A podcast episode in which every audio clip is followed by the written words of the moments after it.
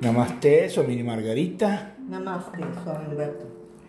En esta oportunidad vamos a hablar sobre la no meta, el Zen. Simplemente así, la no meta, el Zen. Se refiere a que nosotros siempre estamos buscando en estos días alternativos buscando metas de triunfar, de hacer dinero y hacernos millonarios de un no sé qué. Cuando la situación del mundo está brillando en decadencia, ¿cómo, cómo podríamos nosotros brillar internamente con la no meta? Wow, es un, un tema. Porque se nos inculca que siempre busquemos ser mejores. Eso es una meta. Busquemos tener mejor economía, busquemos, etcétera, etcétera, etcétera. Y el Zen habla más bien de vivir el aquí y el ahora. Y vivir, estar conscientes en el aquí y en el ahora.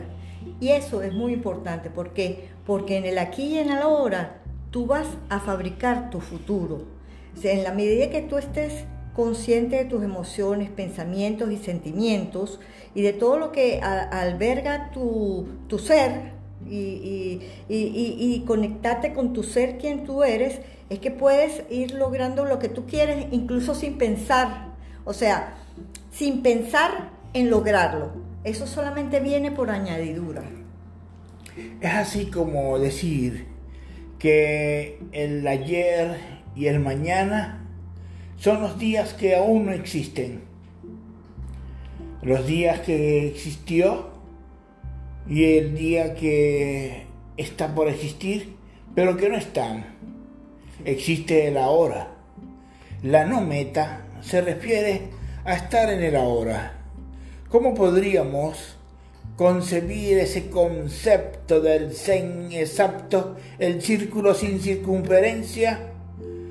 De estar completamente sin buscar nada a cambio, sin buscar un dame y toma. Bueno, o sea, es estar consciente de ti, escucharte cuando hablas, cuando piensas, ver tus pensamientos, tus emociones y tus sentimientos. Y cuando veas que te estás descarrilando hacia buscar algo, y, y volverte a centrar. Eh, vivir el momento, cuando estás haciendo, es como tejer, ¿no? Eh, eh, la vida se teje sola. ¿Y a, quién, ¿Y a quién pudiera ayudar este tema? ¿A quién pudiera ayudar este tema de la no meta, el Zen? ¿El Zen para quién es? El Zen es para todo el mundo, el Zen es la vida, el Zen es, no hay palabras, ¿no? Pero en la medida que tú practiques el Zen, en la medida que estés consciente de ti, tú vas a, ser una mejor persona. Y, si, y, todas las personas que están dentro de tu mundo también van a ser, van a, vas a ayudar a mejorarlas sin que ellas sepan y sin que lo estés buscando tú tampoco. Simplemente vas cambiando tus pensamientos, tu, todo tu ser y todo lo que está a tu alrededor va cambiando a la vez. En el Zen no existen fenómenos, pero sí existe causa y efecto. Existe Dharma también. El Sansara, la rueda interminable de vidas. Pero nosotros, en la medida de, nuestro, de nuestra inteligencia, de nuestro alcance y el destello iluminado de estas palabras que estamos diciendo, podemos decir que el Zen es la nada. ¿Y a quién le sirve esto?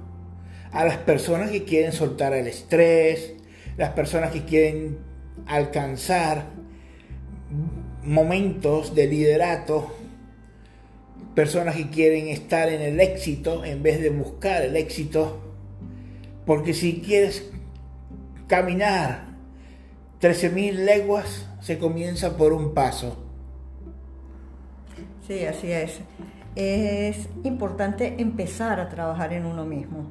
Eh, porque, o sea, puedes leer mucho, escuchar muchas cosas, pero si no lo practicas en ti mismo, si no empiezas a darte cuenta eh, cuando estás sentado en una silla, a sentir la silla en tu cuerpo, a eh, sentir la temperatura que hay en el ambiente, a qué pensamientos vienen a ti, qué emociones, qué sentimientos. Si no empiezas a conocerte de verdad, ¿quién te puede conocer?